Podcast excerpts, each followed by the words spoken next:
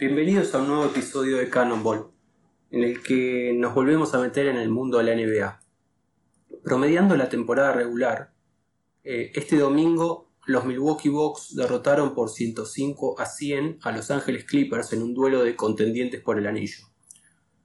El trámite del partido fue muy parejo, Clippers llegó con 4 puntos de ventaja al último cuarto y en el último periodo el ataque se derrumbó a pedazos. Anotaron solo 19 puntos terminaron cayendo por 5 puntos.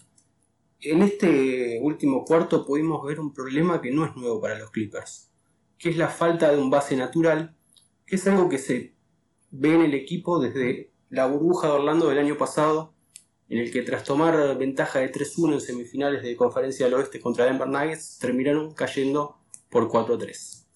Cuando uno ve la rotación, el plantel que tiene Clippers, se encuentra con un Patrick Beverly, que es muy bueno en la defensa perimetral y que tiene un muy buen tiro de tres puntos. Se encuentra con un Lou Williams, que es el mejor anotador desde la banca de la era moderna de la NBA. Pero no encontramos un base natural. Un jugador que inicie las ofensivas y genere juego. Para darse una idea del déficit de los Clippers en este sentido, en esta temporada es el noveno peor en lo que hace al porcentaje de goles de campo por la vía de la asistencia con un escaso 58%. Para que se den una idea, Golden State y Miami, que son los equipos que son líderes en este rubro, están por encima del 67%. Cuando uno va a la, a la estadística de los jugadores de Clippers este año, se encuentra con solo dos promediando por encima de las cuatro asistencias por partido. Y adivinen quiénes son, Kawhi Leonard y Paul George, que son quienes deben cargar con el peso ofensivo del equipo. A no confundirse, Clippers en el momento de la grabación de este episodio tiene el tercer mejor registro en toda la NBA. Claramente tiene el potencial para pelear por el campeonato, para soñar con un anillo. Y la solución puede venir justamente del peor equipo de la NBA, los Minnesota Timberwolves. Estoy hablando más precisamente de Ricky Rubio.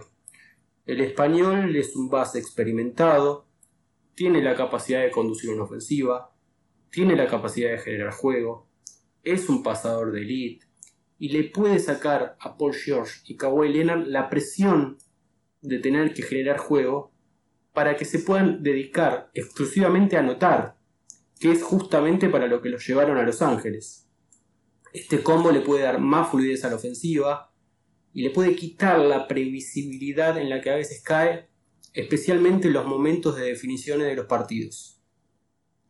Y otro aspecto muy interesante de que Clippers pueda traer a Ricky Rubio es que lo puede conseguir sin tener que rifar ninguna pieza clave a la hora de la búsqueda de un potencial campeonato un paquete con Patrick Beverly y dos jugadores más de esos que casi no tienen lugar en el equipo más chico de Los Ángeles podría ser más que suficiente y de interés para un equipo como Minnesota que debe encarar una inmediata reconstrucción, deshaciéndose de veteranos como Rubio y recibiendo jugadores que puedan conservar pensando en el futuro o en su defecto usar como moneda de cambio más adelante.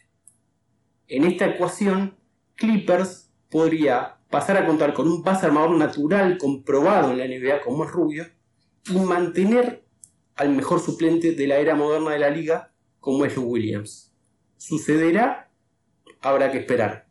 Hasta el próximo episodio de Cannonball.